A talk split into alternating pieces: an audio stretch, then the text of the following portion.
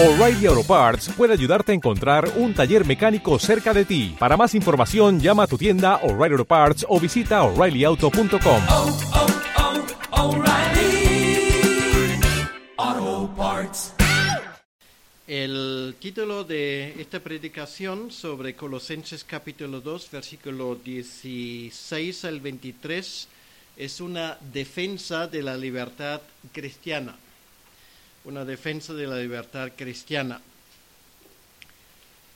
Eh, en el curso del año 1520, eh, la reforma llega a sus momentos más decisivos. Realmente entre primavera y verano de ese año eh, se iba a decidir si este movimiento que había empezado dos años y medio anteriores con eh, la publicación de los, de los 95 tesis de Martín Lutero, si esto se podría prosperar o no, porque a esas alturas ya eh, el, el Papa en Roma eh, y toda la, la, curia romana estaban en modo de pánico realmente. Eh, había una cierta amenaza por parte del Papa que iba a excomulgar a Martín Lutero si no se retra, eh, retractara, perdón. Y Martín Lutero a esto responde con una serie de escritos programáticos, cuyo último fue la publicación de la libertad cristiana, eh, del año 1520. Y en ese, eh, digamos, tratado, porque no era propiamente dicho un libro, Martín Lutero defiende de forma eh, muy concisa y hasta nuestros días, yo de verdad recomiendo eh, la lectura de, ese escrito, se puede leer perfectamente en un domingo por la tarde después de la comida, sin ningún problema, está en internet.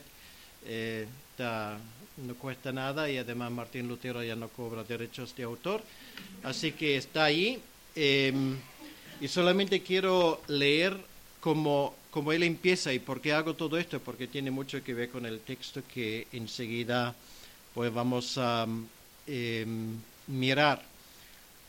Él eh, dice, y, y así realmente el escrito empieza así, Dice, a fin de que conozcamos a fondo lo que es el cristiano y sepamos en qué consiste la libertad que para él adquirió Cristo, de la cual le ha hecho donación. Como tantas veces repite el apóstol Pablo, quisiera asentar estas dos afirmaciones. El cristiano es libre, Señor, de todas las cosas y no está sujeto a nadie. El cristiano es servidor de todas las cosas y está subeditado a todos.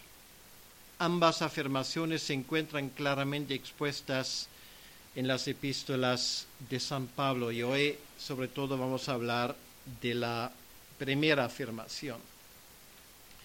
Bueno, vamos a eh, avanzar unos 500 años y llegamos a nuestro tiempo. Eh, y yo diría lo siguiente, el folclorismo, para llamarlo de alguna manera, en el pueblo evangélico goza de buena salud. Eh, esto no ha cambiado mucho en todos ellos años. Algunos en nuestros días quieren reintroducir fiestas judías, convencernos de que realmente hay que descansar el sábado y no el domingo. Eh, rechazan el uso de, carne de cerdo, cosa que realmente en España es luchar contra eh, molinos de viento, porque ¿quién va a presentar aquí de un jamón curado?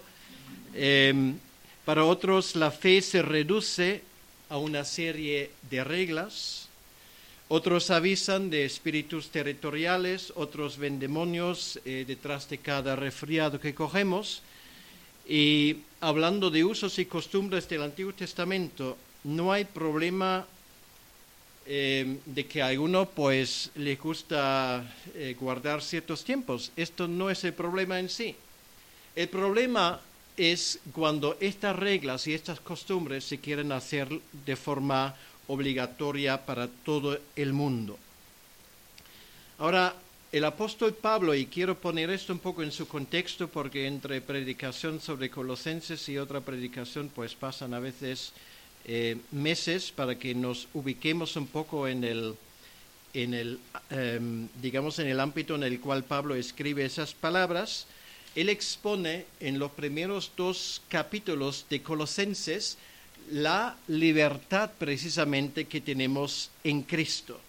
Y habla de nuestra unión con Él. Y esa unión con Cristo realmente significa al mismo tiempo eh, un antes y un después. Quiere decir que las cosas eh, que muchos creyentes de la iglesia de Colosas, tanto de trasfondo judío como de trasfondo no judío, eh, han traído como herencia realmente esa, esa cosa hay que verlo en la luz de lo que Pablo llama el Evangelio que él predica, que él lo ha eh, recibido de Jesucristo mismo.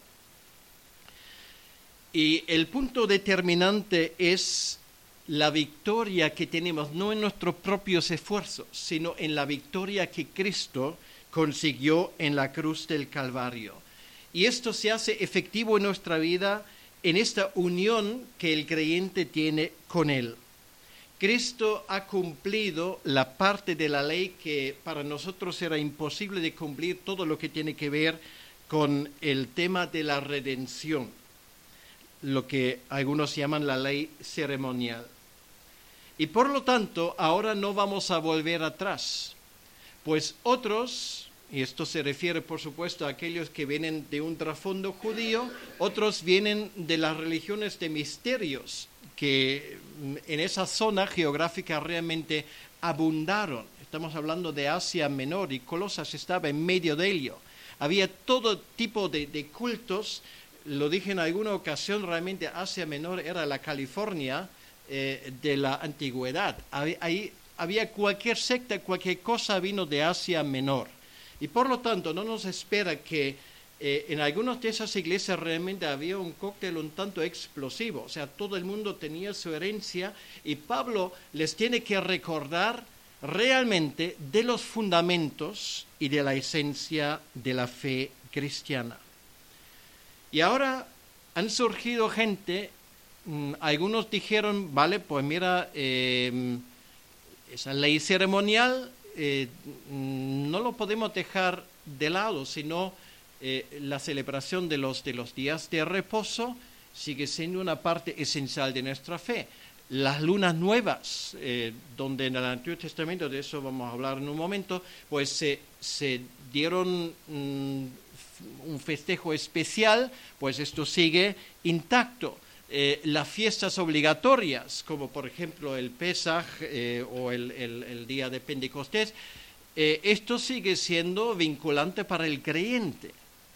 Bueno, otros que me imagino que vienen más bien de un trasfondo más bien místico, pues habían visto revelaciones de todo tipo de cosas, de ángeles bueno, la gnosis no solamente era un movimiento, digamos, filosófico, sino la gnosis tenía un elemento decididamente, llamámoslo así, em, místico o incluso mm, venía del trasfondo del ocultismo.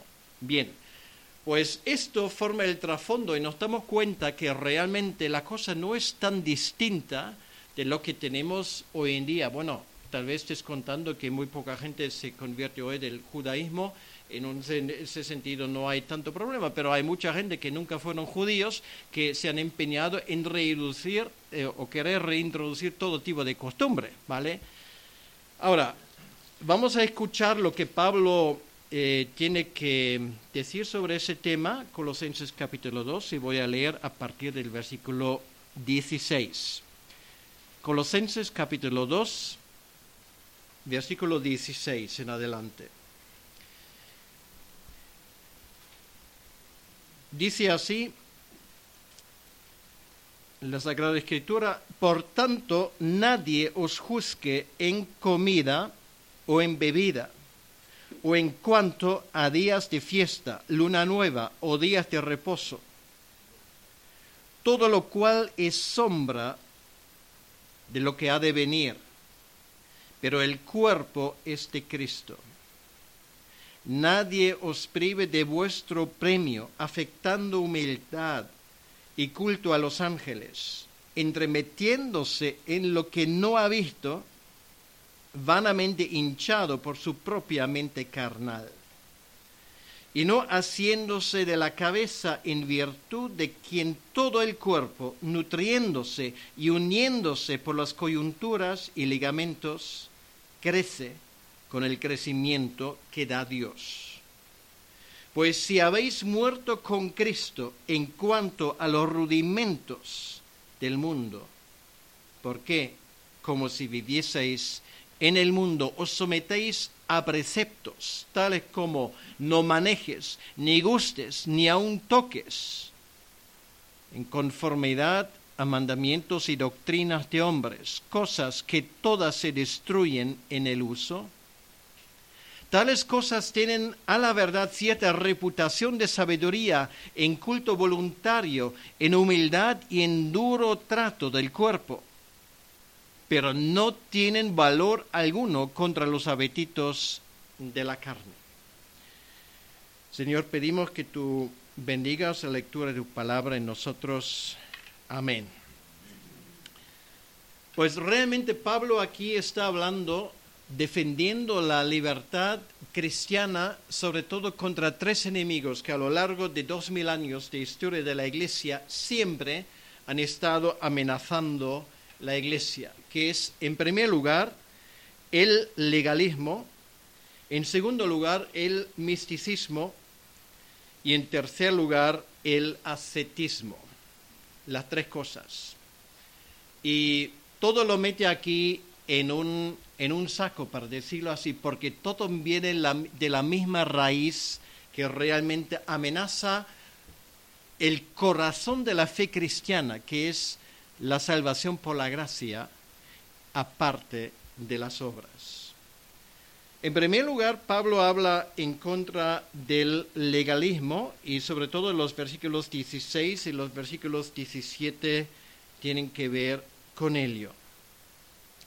De nuevo, mm, pues le quiero llevar un poco a entender el contexto en el cual habla Pablo, porque esto es muy importante y me gustaría que entendiésemos bien algunas de las cosas que forman el trasfondo de lo que estamos hablando. En la ley del Antiguo Testamento, lo que también comúnmente se llama la ley de Moisés, y esto es una regla que no me lo he inventado yo, sino el mismo Señor Jesucristo lo expone a la hora de hacer una exposición de la ley, lo cual nosotros llamamos el Sermón del Monte, que no es otra cosa. Él dice en Mateo capítulo 5, versículos 17 y 18, no penséis que yo he venido para abrogar la ley. No he venido para abrogarla, sino para cumplirla. Y esto nos da em, una herramienta hermenéutica de, interpretación bíblica que, es fundamental y que es muy sencilla. Y esto es simplemente la siguiente. Cristo ha venido para cumplir ciertas cosas, las cosas que se han cumplido en Él, nosotros hoy no tenemos que cumplirlas. Pero hay otra serie de cosas que no se han cumplido en Él que siguen vigentes. ¿vale? Ahora no es el momento de hacer un discurso sobre la ley, Solamente quiero decir dos cosas. En primer lugar, la ley como tal nunca ha sido pensado como un camino de salvación, ¿vale? Para que aquí nadie salga por esa puerta con esa duda. Nunca, jamás. En el Antiguo Testamento tampoco nadie jamás se salvó por cumplir la ley. ¿Vale? Eso, bueno, me imagino que todo el mundo lo sabía, pero de vez en cuando es también bueno pronunciar lo evidente. Y en segundo lugar, esto quiere decir que lo que queda forma parte de lo que podríamos llamar la ética cristiana. Alguien iba a decir que los diez mandamientos pues ya no siguen siendo válidos porque más o menos podemos optar por aceptarlo o no, como según nos da la gana. Obviamente no es así.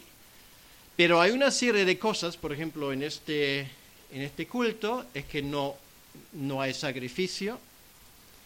Eh, hoy es domingo, ¿vale? Mm, pues igual luego hay gente que, que se va a ir al supermercado para comprar algo, bueno, yo no lo haría porque lo odio haciéndolo domingo, pero mm, vamos a suponer que si alguien lo hace, se condena por eso, da evidencia que no es cristiano, pues yo creo que no. Em, nos damos cuenta que en la iglesia cristiana ya no hay sacerdotes.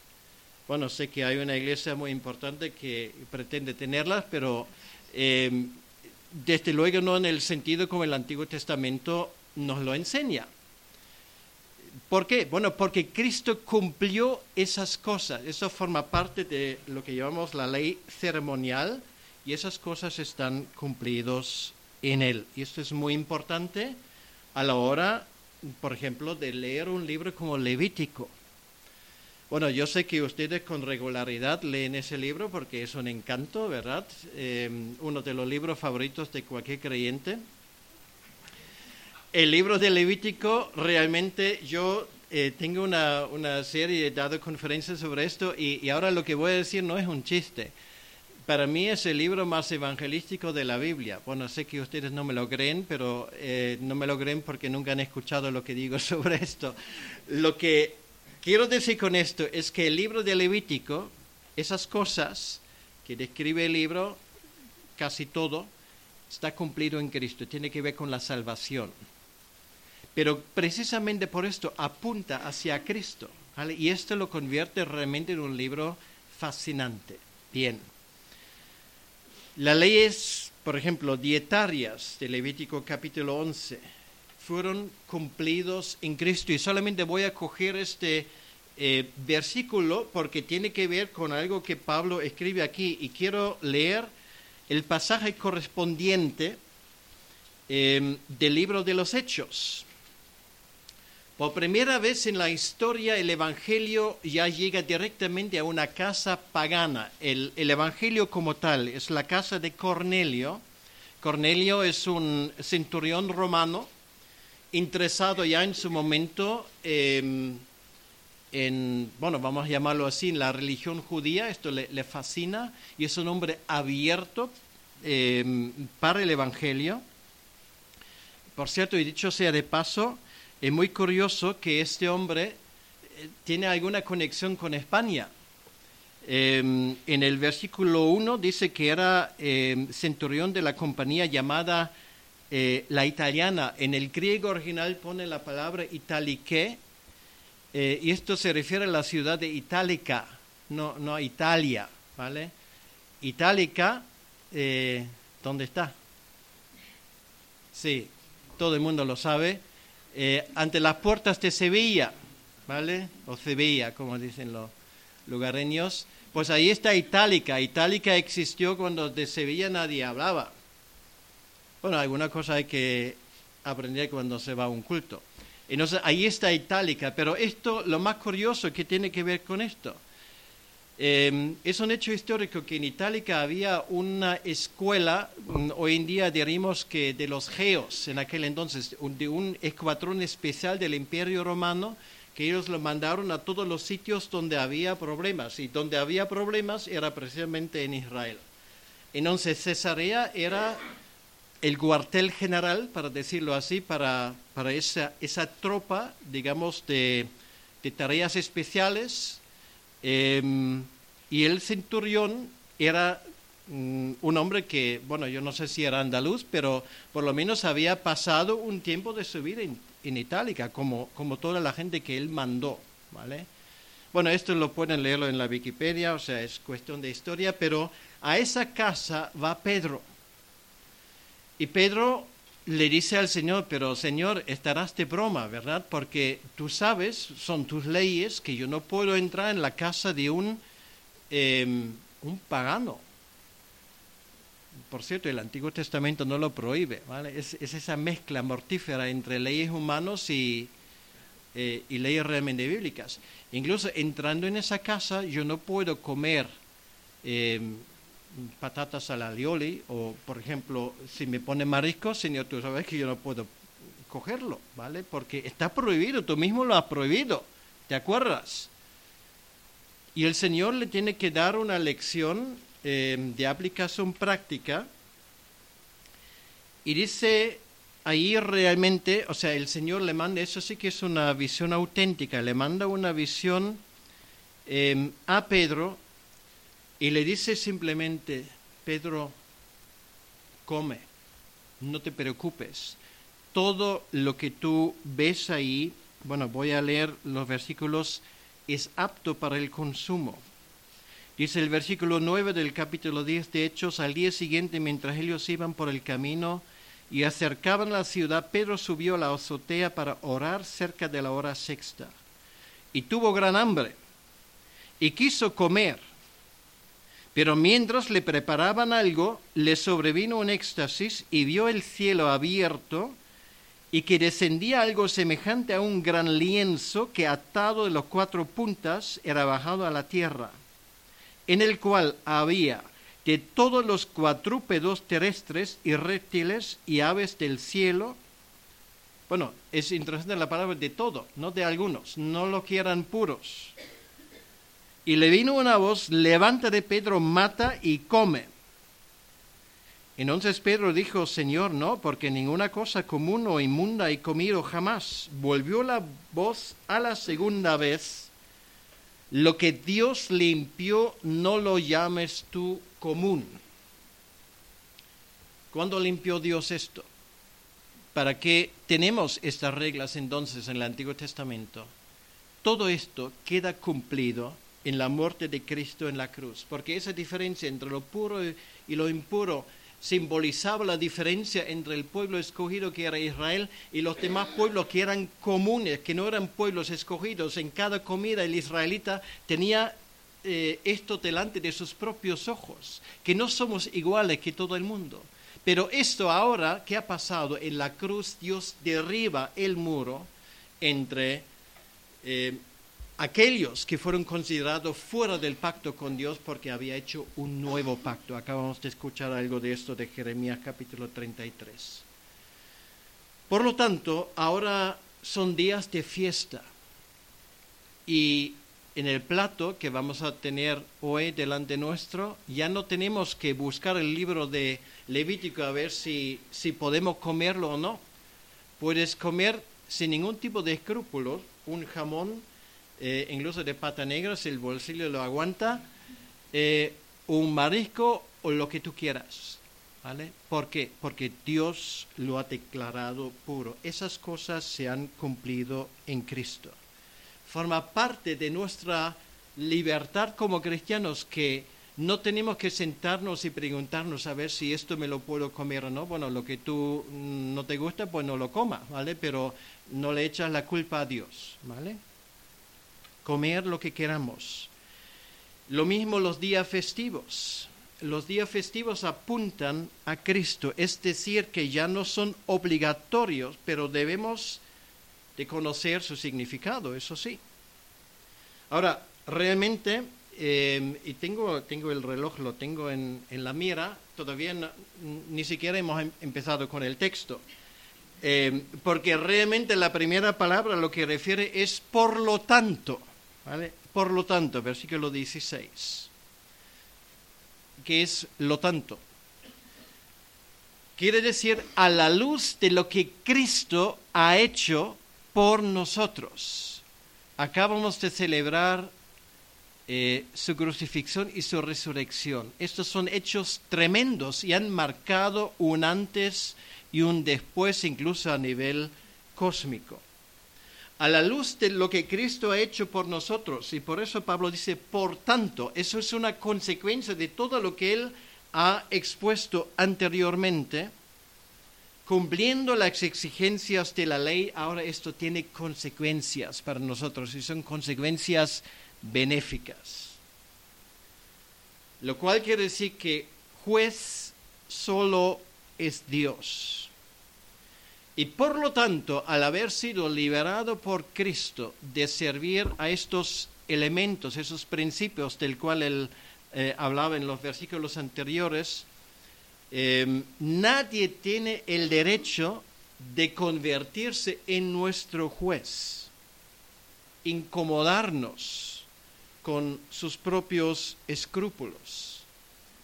Una cosa es renunciar temporalmente y por respeto a gente que sí que tiene escrúpulos, malamente, pero que sí lo tienen.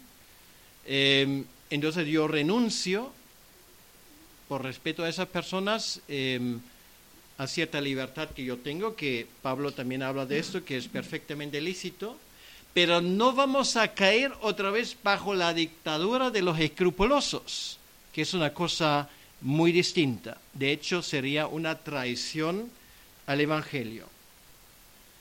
Una cosa es que temporalmente no hacemos uso de nuestra libertad por respeto, otra cosa es la dictadura de los escrupulosos en cuanto a las cosas que Pablo ahora menciona. Y él habla muy claro, dice, por ejemplo, eh, versículo 16, que nadie os juzgue en comida o en bebida. Es lo que dije antes, la diferencia entre lo puro y lo impuro que el israelita lo tenía todos los días delante de sus propios ojos. El principio Cristo lo expresa en otro lugar y también quiero mencionarlo. De hecho, él habla bastante de ese tema. En el capítulo 7 del Evangelio de Marcos, en el versículo 15, dice, nada hay fuera del hombre que entre en él lo que le pueda contaminar. Pero lo que sale de él, esto es lo que contamina al hombre. Y no está hablando, digamos, de lo que sale, digamos, por vía natural, está hablando de lo que sale de nuestra boca. Esto realmente es lo que es impuro. No hay que olvidar que el Antiguo Testamento, muy en contra, y yo sé que hay libros sobre el tema que se venden, además se venden bastante bien, pero no hay que olvidar nunca de una cosa. El Antiguo Testamento, la ley de Levítico, y sobre todo el capítulo 11 que habla de, lo que es puro e impuro, no es prescripción divinamente inspirada para una sana comida. ¿vale?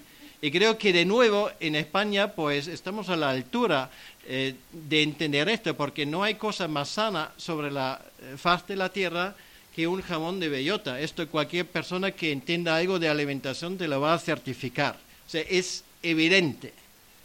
Por lo tanto, esto tiene un valor simbólico. Y no mal usemos la ley de Moisés mm, como manual de nutrición o de higiene, que nunca ha tenido esta idea. Hablamos de los días festivos. Todavía estamos en el versículo 16. Había en Israel tres fiestas obligatorias. Bueno, realmente había siete, pero de los siete eran tres que eran obligatorias. Y como nos damos cuenta, las tres fiestas se cumplen en Cristo. Por ejemplo, la fiesta del Pesaj o de los panes sin levadura, que es, eh, además este año casi ha coincidido el, el Pesaj judío con la fiesta de la resurrección, que esto se cumplió en Cristo. Bueno, no vamos a entrar en muchos detalles, pero es evidente, estamos hablando del Cordero Pascual, Cristo muere en nuestro lugar, etcétera, etcétera la siguiente fiesta que viene 50 días después, que es la fiesta de Pentecostés o la, la, fiesta de la semana, Shavuot, que es la fiesta donde los judíos originalmente conmemoraban la dádiva de la ley sobre el monte de Sinaí. En el Nuevo Testamento esto recibe un nuevo sentido, es la dádiva del Espíritu Santo como nueva ley de Dios que ha venido de lo alto. Y la fiesta, la tercera obligatoria, la fiesta de los tabernáculos, se ha cumplido y es muy curioso si vamos, por ejemplo, a los capítulos 8 y 9 del, eh, del, Evangelio de Juan, y Juan es el libro, digamos, que más se ajusta a, esas, eh, a esa parte ceremonial de la ley en, cuanto a su estructura. Es muy curioso. Y Juan le da un sentido completamente nuevo cuando él eh, cita a Cristo cuando dice, yo soy la luz del mundo, yo soy el agua de la vida, que en mí cree de su interior brotarán ríos de agua vía. E, esto viene de la ceremonia de la fiesta de los tabernáculos. Está cumplido en Cristo. Y el Evangelio eh, de Juan realmente tiene ese poderoso mensaje, si queremos entenderlo. Todo esto, la parte cúltica de la ley, se ha cumplido de una vez y para siempre en Cristo. La nueva luna que él menciona aquí eh, el día cuando se dedicaba el mes. Para nosotros todos los meses, los 12 meses del año, por la muerte de Cristo, están dedicados. Ya no tenemos que preocuparnos de estas cosas. Lo mismo ocurre con el día de reposo, ya entramos en el reposo, es el mensaje de Hebreos, ya lo hemos encontrado y nuestro reposo es Cristo, lo cual no quiere decir que nos viene bien de vez en cuando tener un día para descansar, ¿vale? Pero esto es eh, otra cosa.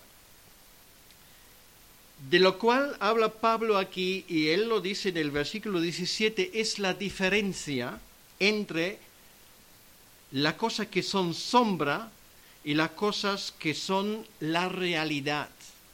Y por alguna razón, es que porque somos gente con una mente un poco retorcida, mm, pero no por defecto de creación, sino por la influencia del pecado, realmente somos capaces de retorcer las cosas más evidentes. Es evidente que eh, la esencia de la cosa, las realidades de la cosa son más importantes que su significado eh, tipológico. Por lo tanto, em, y eh, Pablo aquí lo dice muy claramente, una sombra no tiene realidad propia. Lo que es la realidad es el cuerpo y si alguien no me lo cree, pues luego cuando salgan por esa puerta pueden verlo. Poner la mano, pues hay una sombra que se mueve, pero esa sombra no es nada realmente. Es muy bonito y los niños pues se divierten un montón con esas cosas eh, bueno, no voy a entrar más en esto, o sea, eh, son muy interesantes, pero son sombras. Lo que importante es la mano que hace caer la sombra ahí, ¿vale? Entonces, lo que para los niños es muy divertido, es muy divertido también para los niños en la fe, para aquellos que no han llegado a la madurez, pero los que hemos llegado a la madurez, y espero hablar por todos, pues nos damos cuenta que realmente no es la sombra lo que es esencial, sino es la esencia de las cosas.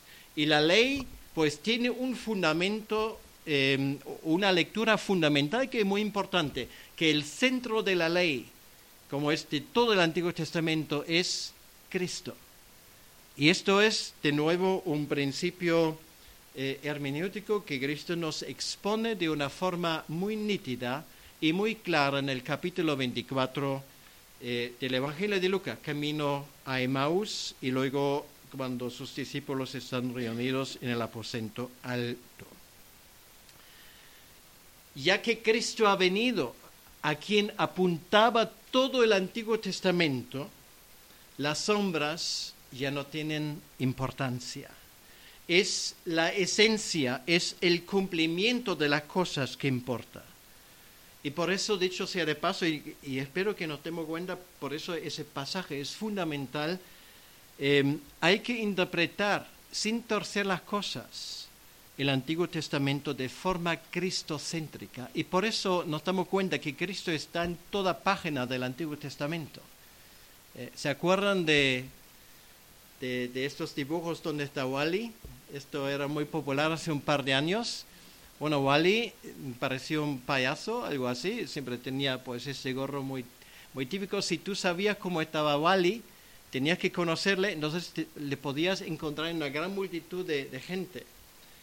Lo mismo se aplica a lo nuestro. Si sabemos quién es Cristo, no nos reinventamos el Antiguo Testamento, sino le encontramos ahí porque allí Él está, es la realidad de las cosas. Y, perdón, si puesto aquí igual y Jesucristo, digamos, en, en la misma frase, pero es simplemente para que nos entendamos un poco. Ahora, estamos hablando aquí de la primera cosa, primer peligro para la iglesia, que era el legalismo. El segundo peligro es no menos peligroso, y valga la redundancia, es el misticismo. Dice aquí el versículo 18, nadie os prive em, de vuestro premio, afectando humildad y culto a los ángeles, entremetiéndose en lo que no ha visto, vanamente hinchado por su propia mente carnal, y no haciéndose de la cabeza en virtud de quien todo el cuerpo, nutriéndose y uniéndose por las coyunturas y ligamentos, crece con el crecimiento que da Dios. El principio que tenemos aquí es que nadie debe engañaros, o realmente lo que dice aquí literalmente es que nadie debería continuar engañándoos. Que ya os están engañando, pues hacedme un favor, dice Pablo, pues dejad que esto siga. Viene ahora un tema que a primera vista parece completamente distinto, pero obviamente tiene que ver con lo que Pablo dijo anteriormente. Ahora, no estamos hablando eh, de cosas que son una mala interpretación del Antiguo Testamento. Ahora estamos hablando de cosas que ni siquiera están en el Antiguo Testamento y por supuesto tampoco en el Nuevo. Cuando dice aquí eh, que nadie os prive de vuestro premio, bueno, es un poco curioso, yo la verdad que no lo sabía hasta que me puse a examinarlo un poco. Em, Pablo obviamente tiene que haber eh, seguido, eh, digamos, los deportes en su tiempo. Bueno, es evidente que muchos de sus escritos él se refiere a premios, a, gente que corre, a gente que hace deporte, etcétera, etcétera. Él, sin lugar a dudas, pues vería el clásico esta noche. Pero bueno, esto tal vez voy un poco más allá eh, cuando digo esto. Pero lo que es evidente, él sabía, él sabía cosas del deporte. Y lo que usa aquí, esto realmente es una, una metáfora que viene de los Juegos Olímpicos. Eh, ustedes saben que no lo hemos olvidado, eh, inventado nosotros, sino esto viene de lejos, en los tiempos del apóstol Pablo, por ejemplo. Em, y en aquel entonces había una competición, digamos, de, de, correr hacia una meta. Bueno, la meta en aquel entonces no era una lona así, sí, no, era un tipo de, de, palo, una figura que pusieron y allí, bueno, esto se vio a lo lejos. Entonces los corredores tenían que correr cuanto antes hacia, digamos, esa, esa figura o hacia este palo. Ahora, yo no sé si esto ha pasado en realidad o si Pablo simplemente eh, lo menciona para, para, ilustrar esto. Si alguien coge el palo, ¿vale? Y lo pone en otro lugar, o si alguien coge ahí un segundo palo que no es el auténtico, una, una segunda figura, y lo pone en otro lugar, la, los corredores se pueden confundir, ¿vale? Y correr hacia una meta que no es.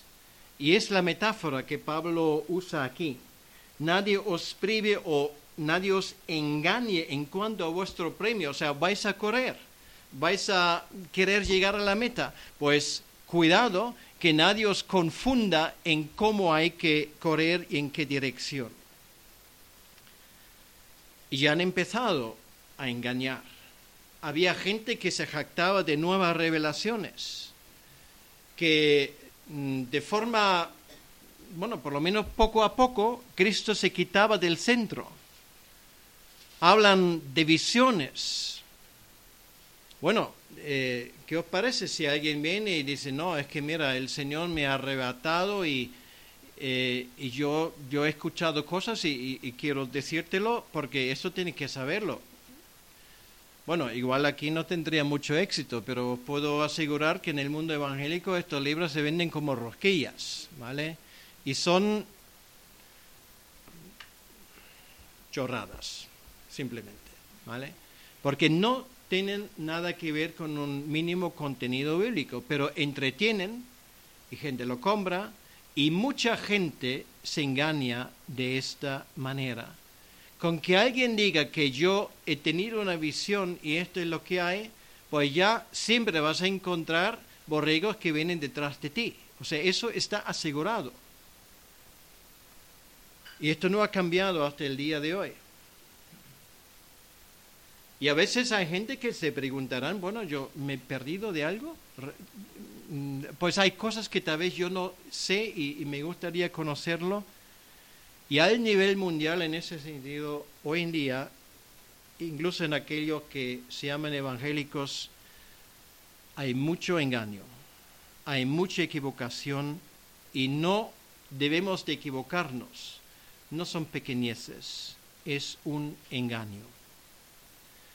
Lo hemos tenido siempre, lo hemos tenido Antes hablé del comienzo de la Reforma y lo seguimos teniendo hasta el día de hoy en la Iglesia Católica, con su culto a los santos. Bueno, cuántas historias no se ha inventado, cuántos místicos no ha tenido la Iglesia Católica que vieron todo tipo de cosas hasta el día de hoy. Y ángeles, bueno, no me lo creía, pero esta mañana lo he mirado de nuevo. Hasta tenemos, hablando de ángeles, plumas del arcángel Gabriel eh, en la iglesia de la Madonna di Loreto, en Italia. Está en la Wikipedia. Es que uno, uno a veces no se cree estas cosas. Estuvo, por cierto, durante un tiempo X en el Escorial. Claro, tenía que estar ahí. Eh, luego los italianos seguro que lo han robado. Pero hasta qué eh, extremo el ser humano puede llegar con estas cosas. Pablo dice simplemente que nadie os engañe y punto. Y luego dice, afectando humildad y culto a los ángeles. La falsa humildad realmente es una forma de orgullo. Eh, yo recuerdo de haber tenido conversaciones con personas, sobre todo que vienen del ámbito del catolicismo romano, que dicen, no, pero tú pretendes tener un hilo directo con Dios. Nosotros somos un poco más cuidadosos, tenemos intermediarios, la Virgen María, el Santo Fulano, etcétera, etcétera. Bueno, esto puede ser una forma de humildad realmente. O sea, por lo menos se puede entenderlo así.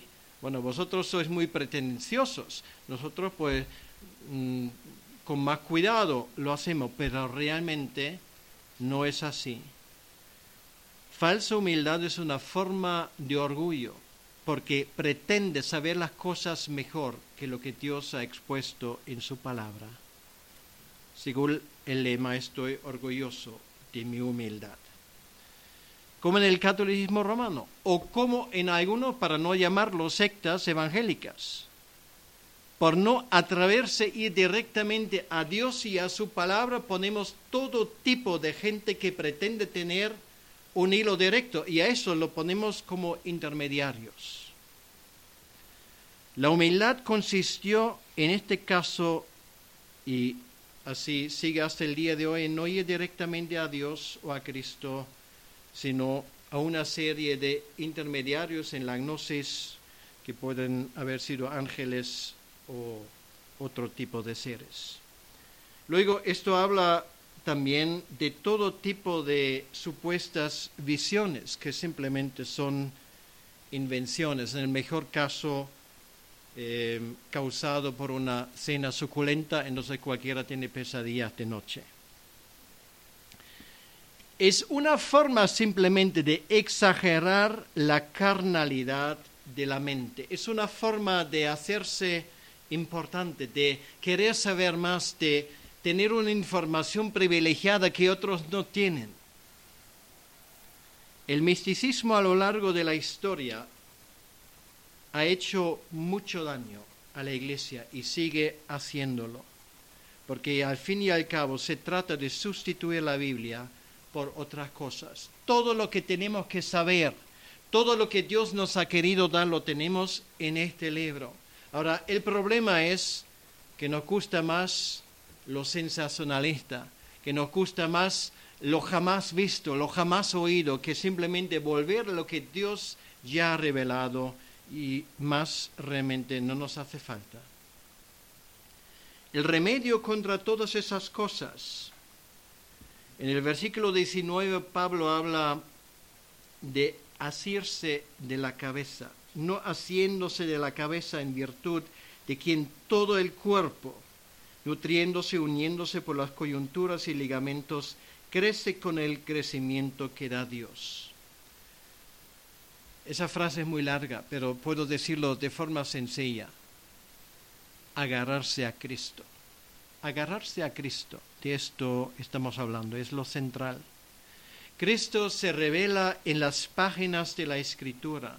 Y por lo tanto no nos interesa otro Cristo, no nos interesa otra visión, no nos interesa más información adicional, nos interesa el Cristo, el Mesías, tal y como ha sido revelado en las páginas de la escritura. Y de esa manera, de esa manera, el cuerpo va a crecer. Porque no hay crecimiento para el cuerpo aparte de la cabeza. Pablo está usando una metáfora que no se puede aplicarlo literalmente a la biología, ¿vale? Pero él a veces mezcla las cosas para hacer eh, la idea que él quiere expresar más clara aún. Y como dice el texto, si nos hacemos a Cristo, si le agarramos, y esto es muy interesante lo que pone aquí, el crecimiento lo da Dios. Y esto es muy interesante en un tiempo cuando, bueno, hay una, toda una, no sé cómo llamarlo, una, una corriente dentro de la teología que se, llama el iglo crecimiento. Bueno, iglo no tiene nada que ver con los iglos, sino con iglesia. Eh, y son todo tipo de, de cosas que tú aplicas eh, cómo manejas a la gente, cómo eh, organizas una iglesia. Eh, si tú haces todo esto, tu iglesia va a prosperar y va a crecer. Y si no lo haces, pues aprende la lección, sobre todo compra el libro que se ha escrito, ¿vale? Porque de eso se trata, al fin y al cabo. Bueno, lo podemos tener más sencillo todavía. Aquí dice simplemente si tenemos esto en la mente, que la iglesia no crece aparte de la cabeza, y la cabeza no es el pastor, ni el experto en hilo crecimiento, la cabeza es Cristo. Y dice aquí, crece con el crecimiento que los expertos recomiendan. No, que da Dios. Punto. Hay un punto después. Qué complicados somos a veces acabas de ahorrarte 30 euros.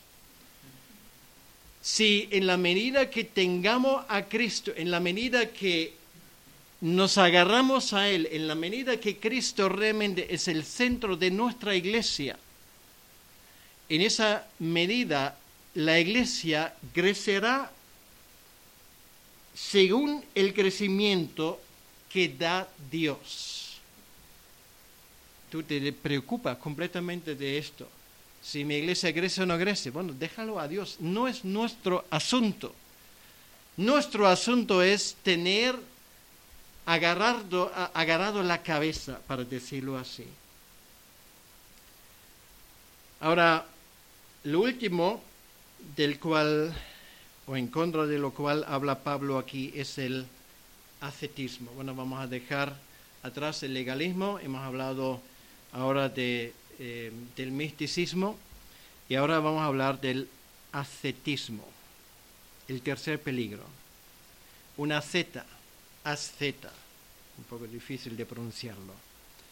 Es esa gente que puede sobrevivir durante años sobre un palo o una columna y la gente pues viene desde varios decenas de kilómetros para, para verlos ahí. Bueno, de eso hay historia en la, eh, en la antigüedad gente que se retira a una cueva, eh, se retira del mundo en términos generales porque este mundo pues solamente les molesta, gente que aprende prácticamente vivir sin comida, eh, beben muy poco, y claro, yo nunca he visto una seta en mi vida, pero si lo viese me, daría pena, supongo. Porque realmente eh, uno se pregunta, ¿y por qué la gente lo hace?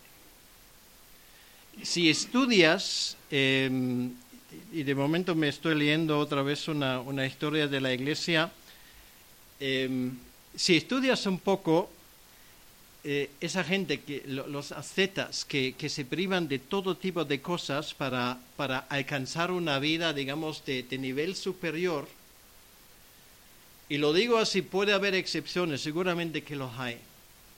Pero si tú entras en ello y lees algunas de las cosas que ellos escriben, realmente llegas a una conclusión. Eh, es una forma de orgullo. Estamos en lo mismo.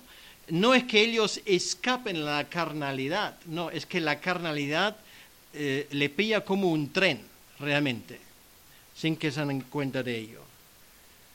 Yo sé que los monjes eh, en la historia de la cristianización de Europa han jugado un papel importante. Yo no les quiero quitar este mérito. han conservado pues mucho de la sabiduría, etcétera, etcétera, etcétera. Pero a veces me pregunto, y creo, estoy seguro de ello, el daño que ese movimiento ha hecho a lo largo de la historia es mucho mayor que el beneficio que hemos recibido de él. Y de nuevo, pues podemos mirar la vida de Martín Lutero. Al fin y al cabo, ese hombre era experto en el tema. Era monje, agustino.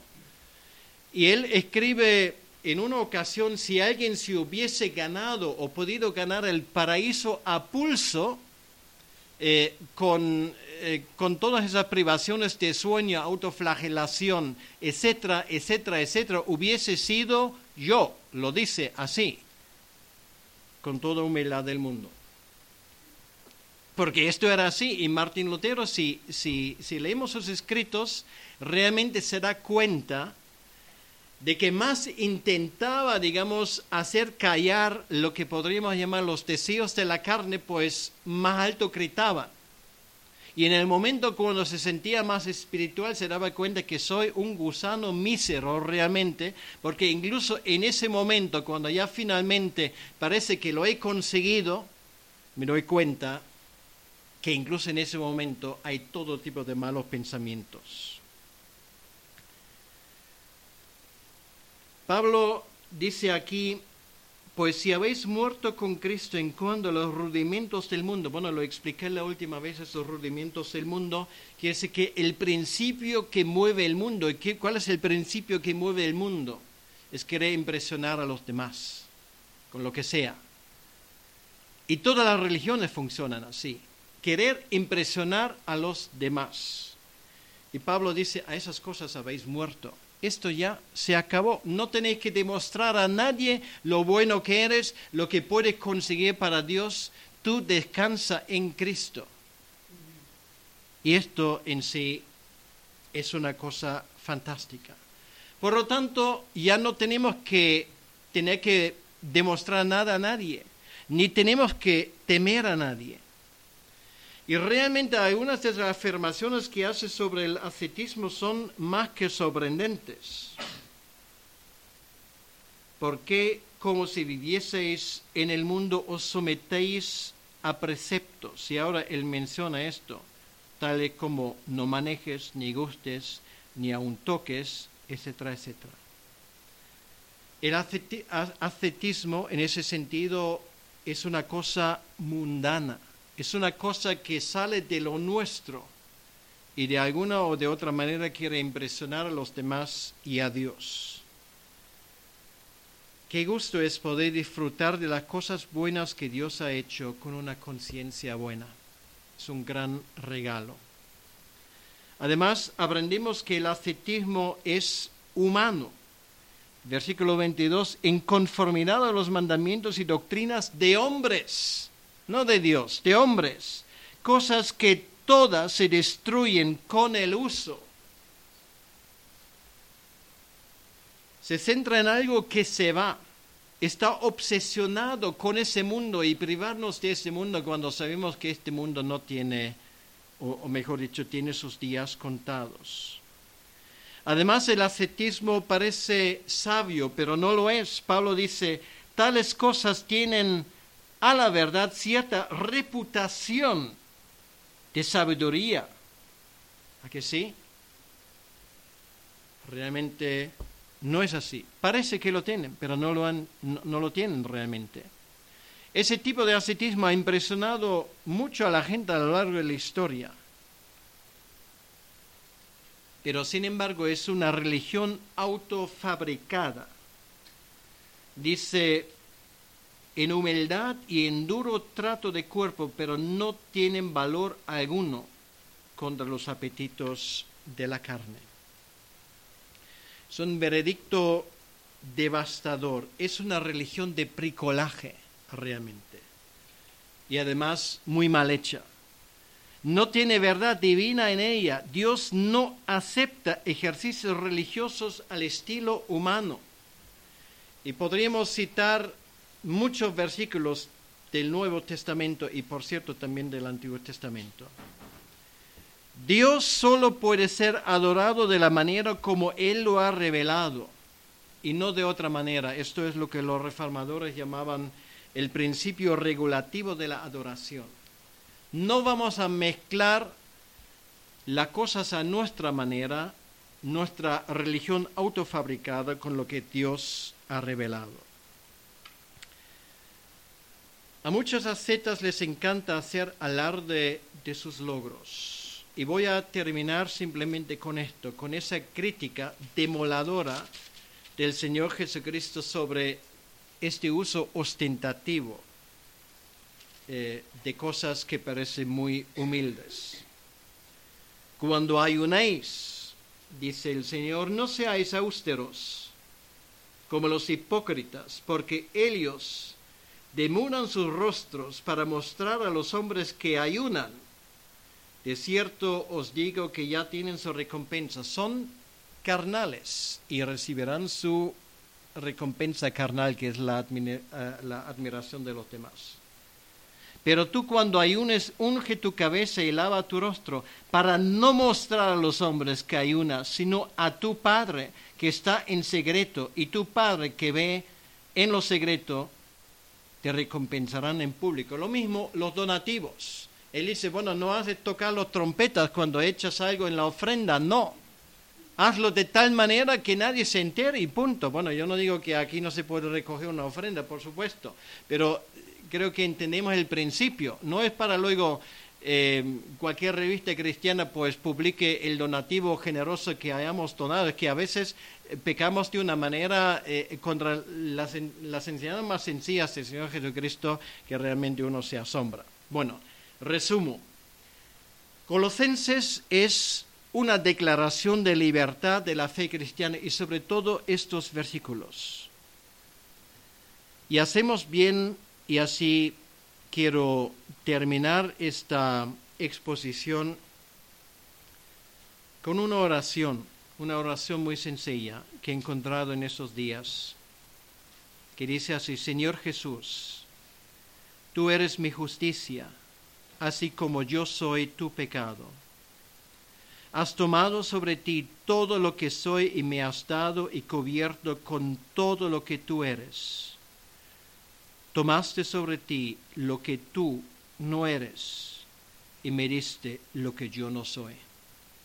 No se puede resumir, mi opinión, de forma más exacta. Que Dios os bendiga. Vamos a orar un momento.